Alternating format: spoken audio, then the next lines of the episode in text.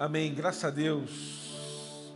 Irmãos, estamos estamos numa caminhada muito forte, buscando do Senhor um avivamento para essa cidade, para essa nação, onde seremos responsáveis por aquilo que Deus há de fazer sobre esse lugar.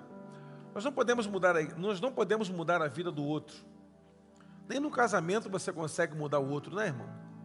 Gente às vezes quer mudar a esposa, o marido, a esposa quer mudar o marido, isso é impossível. Você pode mudar você. Você pode influenciar o outro com a sua mudança.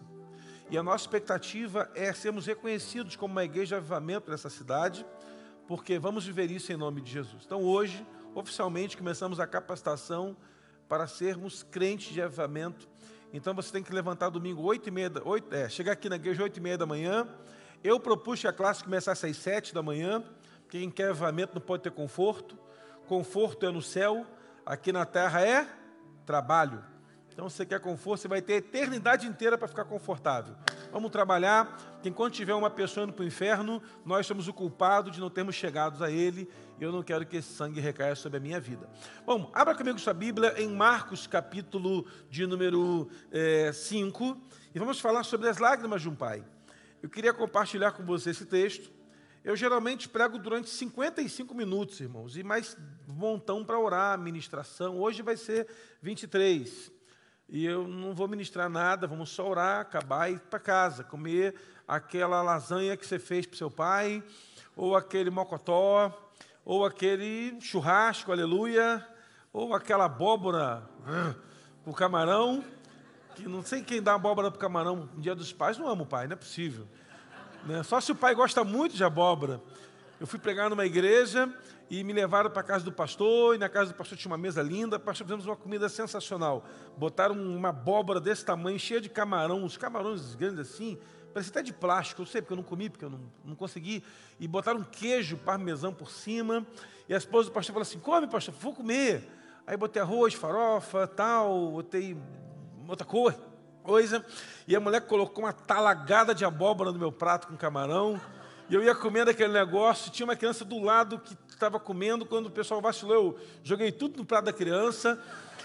Aí a mãe falou assim: come tudo, você vai apanhar, o menino eu já comi. Aí eu come tudo, rapaz, você tem que comer para ficar forte. Aí a mãe falou assim: come, come, eu vou te bater, hein? Aí eu falei assim: não precisa bater, mas come tudo, filho, você tem que comer tudo. Mas eu já comi, não, mas tem aí, não pode deixar. É feio deixar comida no prato, né? Tanta gente passando fome na terra, lá na África, não tem esse negócio? Meu irmão, que luta. Então, que Deus abençoe lá quem vai comer abóbora hoje. Versículo 35, Marcos capítulo 5. Falava ele ainda, quando chegaram os da casa do chefe da sinagoga, que lhe disseram: Tua filha já morreu, por que incomodas o mestre? Mas Jesus, sem acudir tais palavras, disse ao chefe da sinagoga: Não temas, crê somente. Contudo, não permitiu que alguém lhe acompanhasse, senão Pedro, Tiago e João. Chegando à casa do chefe da sinagoga, viu Jesus o alvoroço e os que choravam e pranteavam muito ali. Ao entrar, lhes disse: Por que estáis alvoroçados e por que chorais? A criança não está morta, mas dorme. Riram dele. E tendo ele, porém, mandado todos sair, tomou o pai e a mãe da criança e os que estavam com ele, ou seja, Pedro, Tiago e João, e entrou onde ela estava tomando-a pela mão, lhe disse: Talitacume, que quer dizer, menina, eu te ordeno, levanta-te. E imediatamente ela se levantou, pôs-se a andar, e tinha ela doze anos. Então ficaram todos sobremaneira admirados. Mas Jesus lhes ordenou expressamente que ninguém soubesse, e mandou que lhe dessem de comer. Irmãos, a gente sabe que a história fala de Jairo, e eu queria ler o capítulo todo, mas Jairo, chefe da sinagoga. A função de Jairo era um dos homens naquela região, o homem mais responsável no quesito religiosidade. Jairo era o principal homem da sinagoga. Se você ler algumas versões, diz príncipe da sinagoga, em outros diz chefe da sinagoga, outros diz, outras versões dizem principal da sinagoga. Ele era um homem que abria o prédio, abria a sinagoga para o culto. Ele era o camarada que conferia todos os detalhes daquele ambiente, todos os detalhes. Irmãos, a, a, prática do culto judaico no Antigo Testamento e no Novo Testamento era por detalhes. Então Jairo organizava a mesa para colocar-se o pergaminho da leitura do dia. Jairo conferia a escala dos levitas que haveriam de cantar naquela manhã. Jairo era responsável por dar respostas bíblicas a quem, não, a quem tinha dúvidas. Então, se alguém quiser saber algo sobre a Bíblia, ou melhor, sobre a Torá, ia-se até Jairo. Jairo era o professor principal para aqueles que queriam aprender mais sobre a doutrina do Antigo Testamento, que para a gente, o Antigo Testamento, para eles era a Torá. Jairo era o responsável de guardar os pergaminhos nos lugares cada um separado não por livro bíblico, como a gente lê, mas separado por período histórico. O Antigo Testamento, você vai perceber que o texto era separado por tempo, por uma cronologia. Então, historicamente, texto a texto separado, então Jairo tinha todo esse cuidado. Talvez Jairo fosse o camarada que mais conhecesse de teologia no seu tempo. E quando um menino fosse examinado lá no seu bar mitzvah, quando o jovem era emancipado pelo seu pai, Jairo certamente sentava na cadeira mais alta, a cadeira principal, e abaixo da sua cadeira sentavam os líderes em treinamento. Jairo, então, era o camarada mais importante no quesito religião onde ele estava. Só que Jairo tem um problema. Sua filha está doente. Está doente e indo à morte. Os historiadores alegam que Jairo ah, perde a sua filha, porque ela morre, é, por uma crise de varíola que deu nas crianças naquele tempo. Varíola foi erradicada já hoje, não é uma doença que já não tem tanto problema quanto naquele tempo. Mas no primeiro século, muitas pessoas, muitas crianças morriam de varíola, febre elevada, possivelmente uma inflamação generalizada, o que hoje, com anti-inflamatório, um bom antibiótico, de, de 24 em 24 horas, você daria para a criança um antibiótico, um anti-inflamatório de 8 em 8, está resolvido. O médico veria aquilo ali com o exame de sangue, diagnosticaria qual era o problema, mas lá atrás não tinha isso. Então o que fazia? Ia a um sacerdote. Levava a criança ao sacerdote, que era a figura médica daquele tempo, e pedia assim: olha, o que pode ser dado para essa criança? Qual é o remédio para ser dado?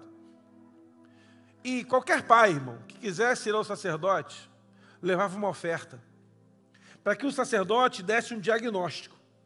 Mas Jairo, ele era o cara que media qual era a oferta certa a ser entregue. Olha que coisa esse cara fazia. Olha quanta responsabilidade Jairo possuía. Se fosse nos dias de hoje, Jairo seria talvez o presidente da convenção geral das sinagogas que haviam em Jerusalém.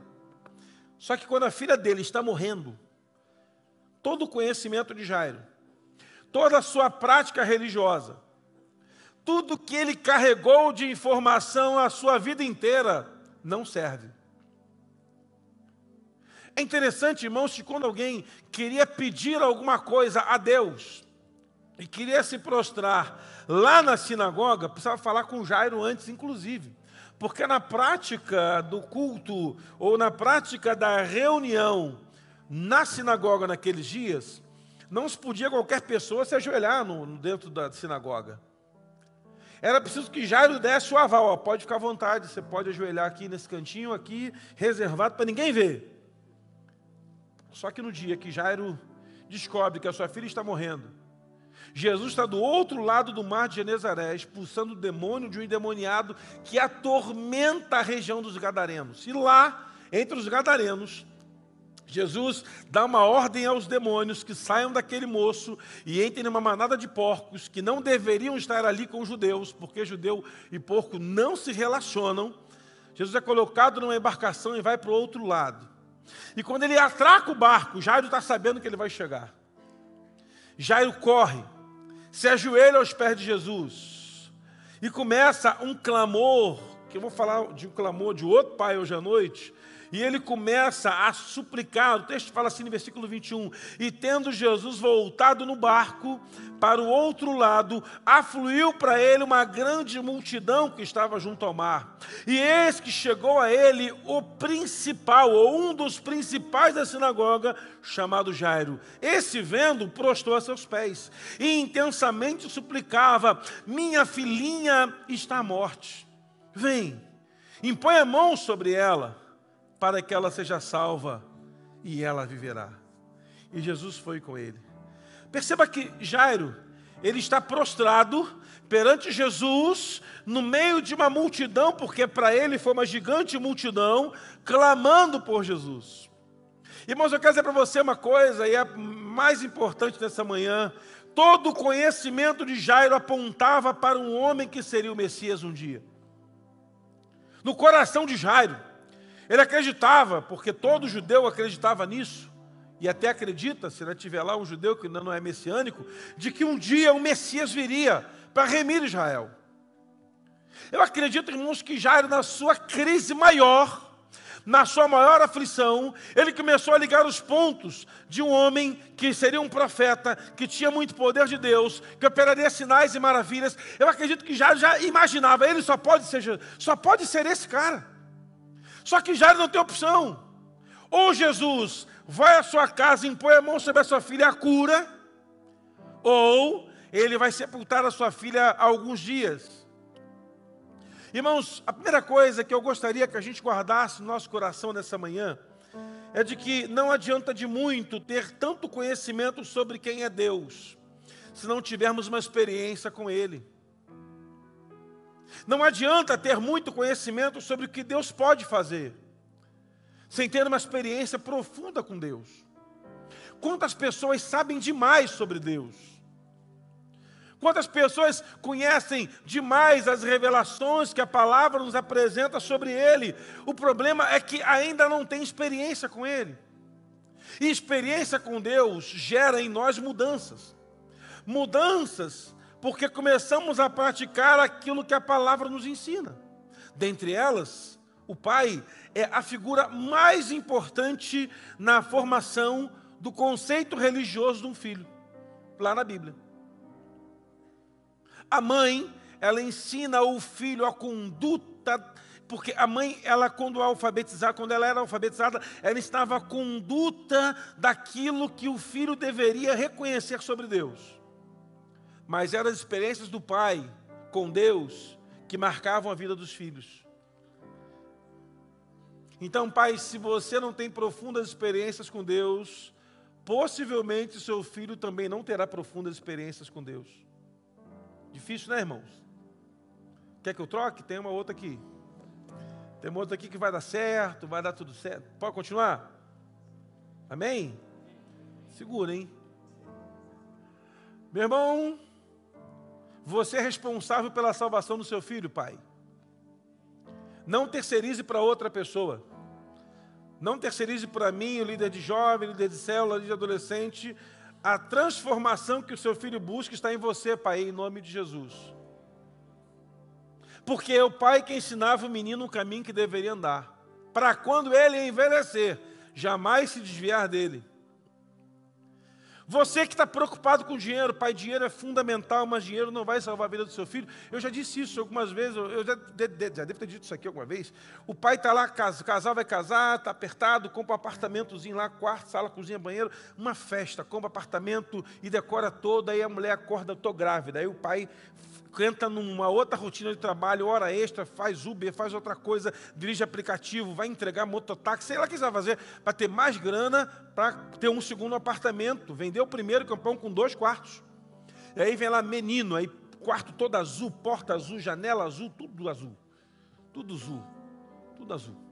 E aí passa-se uns dois anos, crente gosta de ter filho, tem um segundo filho. E aí o pai tem que agora começar a trabalhar tudo de novo, porque agora tem um quarto rosa que é uma menina. E aí, uma casa com três quartos, e aquele homem está dando a sua vida para sustentar a sua família, mas o sustento físico, irmão, não vai levar seu filho para o céu. O que vai transformar a vida para o seu filho é um sustento espiritual. E aí, sabe o que acontece? Você tem uma dívida de 200 meses para pagar um apartamento de três quartos. Não tem tempo para estar com seus filhos, e a única coisa que eles querem, eles podem dormir em esteira, em rede, no chão, no colchonete. Eles não estão preocupados se tem quarto, dois, três ou quatro. O que eles querem é um pai presente. O filho ir para o pai, com o pai, é, para o estádio de futebol. Se você tem, gosta de futebol, seu filho vai gostar também. Vai lá com ele para o estádio. Se levar seu filho para natação. Se você luta o judô, o karatê, o taekwondo, o balé. Embora você não deva gostar de balé, homem, leve seu filho lá no balé em nome de Jesus. Sua filha, filha, filha, nome de Jesus. Uma vez alguém falou assim, pastor, mulher pode, homem pode dançar na igreja? Pode, antes eu vou quebrar os dois pés dele. Vou fraturar os dois pés, aí ele vai ter que andar de, né, para poder não inventar esse negócio de homem dançando, porque não dá certo.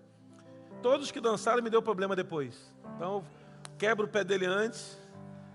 Aí não tem problema de dançar. Temos aqui que já dançaram, que eu sei.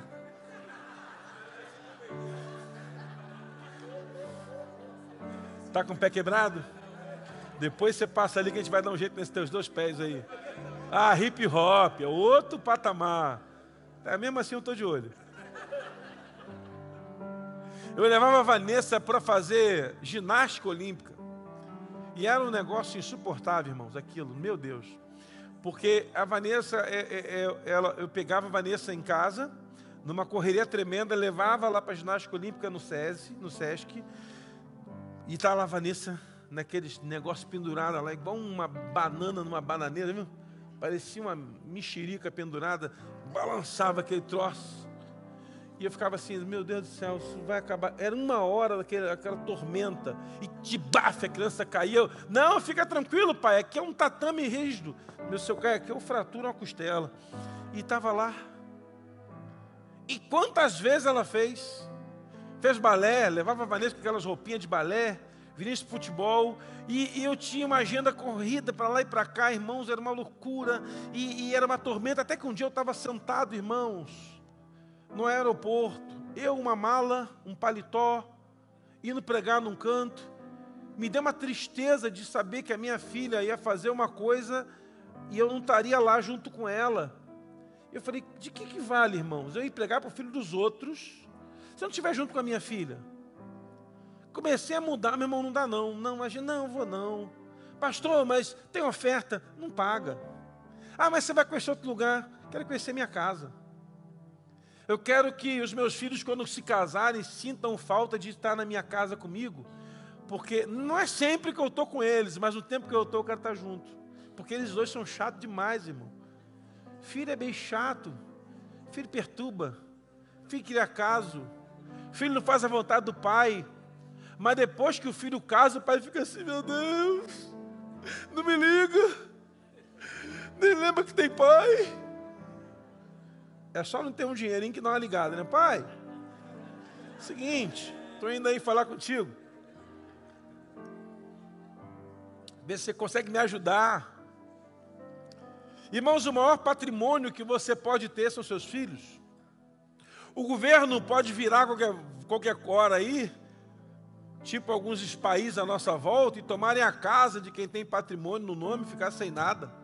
Tomarem a poupança, tomarem o dinheiro, tomarem tudo, mas uma coisa que manteve os judeus de pé, meu irmão, lá no Holocausto, não foi eles perderem casa, prata, ouro, tudo, foram que eles estavam com as famílias reunidas, ensinando a palavra, o pai para o filho, encucando neles: olha, ama o Senhor, porque Ele é tudo que você precisa. Irmãos, o diabo pode levar tudo que uma pessoa tem. Mas se a sua família permanecer com você, você recupera tudo de novo. Porque o diabo levou tudo que Jó possuía, mas deixou a esposa. Sabe por quê? Porque entre os dois havia uma aliança. Toda dor que Jó sentia, a mulher sentia. Jó destruiu seu corpo, a mulher destruiu sua alma. Quando ela vai reclamar com Jó, já fala: Você ficou louca. Aí a gente critica a mulher do Jó, né? Meu irmão, imagina uma mulher sepultar sete filhos no mesmo dia. Eu já fui no sepultamento em que a mãe sepultou dois filhos. Os únicos. assassinados. Estavam assaltando, trocaram tiro, morreram os dois. E eu fui para o sepultamento lá, irmão. Pastor, é para essas coisas. Nem conhecia a mãe. Eu estava lá de pé, de frente a dois caixões. Um de 19 e um de 21, uma coisa assim. Olhava para aquela mãe, entre os dois caixões, não sabia para qual lado ela chorava. Eu, ela e mais seis pessoas. Não tinha nem gente suficiente para carregar os dois caixões. E eu entrei em arrependimento pensando, meu Deus, os dois únicos filhos de uma mulher viúva, mortos, aqui. Aquele ambiente era o pior possível. Uma mulher crente. Marido, um devasso, também assassinado pela polícia. E eu fiquei pensando assim: o que falta fez um pai para orientar esse, esses moços a mudarem de vida. E pais, em nome de Jesus, daqui até o final desse ano, se entregue 100% a seus filhos. Faça esse exercício. Em vez de você reclamar que a luz está acesa, de que tem chinelo espalhado na varanda, porque a gente tem desse negócio, né, irmão? E não vai mudar, porque você era igualzinho. Vovó diz que o cavaco nunca é longe do pau, então, se você é desorganizado, seu filho também é, ele é um reflexo de tu. Você pode perguntar à sua esposa, ou talvez seja ela o reflexo da bagunça. Eu fui visitar um casal uma ocasião, irmãos. Cheguei na casa, senta aqui na mesa, irmãos, a mesa estava empilhado de roupa, de louça suja. A pia era pequenininha, tomada de louça. O senhor quer tomar uma água, pastor? Eu falei, mas não deve ter um copo limpo aqui, não é possível. Não, deixa quieto. Não, pastor, peraí, a gente pega aqui para o senhor. Eu falei, não precisa, irmão. Eu tô, não, estou bem, mas está calor. Eu aguento. Tudo espalhado, mas só love, só love. Interessante, irmãos, que não está associado aquilo que você possui. Eu fui em casamento de rico já, irmão, casamento de rico é um negócio meio chato. Você ganha aquelas comidas que parece um botão de velha, não sei se você não sei o nome daquele negócio, que é uma farinha com um queijo em cima. Você põe na boca, parece uma hoxa, embora nunca tenha comido uma hoxa. Parece assim, meu Deus do céu. E é o casamento, glamour, e, e fumaça, e drone filmando. E depois tinha o aniversário do menino lá da igreja. falei, vamos para o aniversário do fulano? Não, será que tem uma coisa? Ah, ferro de pobre nunca falta comida. Vamos, chegamos lá, já quase meia-noite. Pastor, senta aqui. Te pegaram, passaram um pano numa cadeira suja, me deram um cachorro quente, cheio de gordura, um salgadinho pingando óleo. E é bom que no final tu ainda leva uma taca de bolo para casa, assim, leva para você comer amanhã no café. Ah, meu irmão, agora café de pobre que é bom. Pé de rico é cheio de protocolo, come com a mão esquerda, pega garfo com a mão direita. Não, de pobre, gente vai botando na mesa, vai enchendo, bota o mesmo prato que bota o salgadinho, bota o bolo, bota o docinho do lado, bota de quina o copo do refrigerante, derrama a Coca-Cola em cima e vamos embora. A nossa criança, nossos filhos irmãos vivem isso. Olham para nós, e o que, que eles esperam? O que, que um pai espera? Eu recebi uma mensagem, eu vi uma, uma mensagenzinha e de, uma, de um livro escrito por orações de crianças.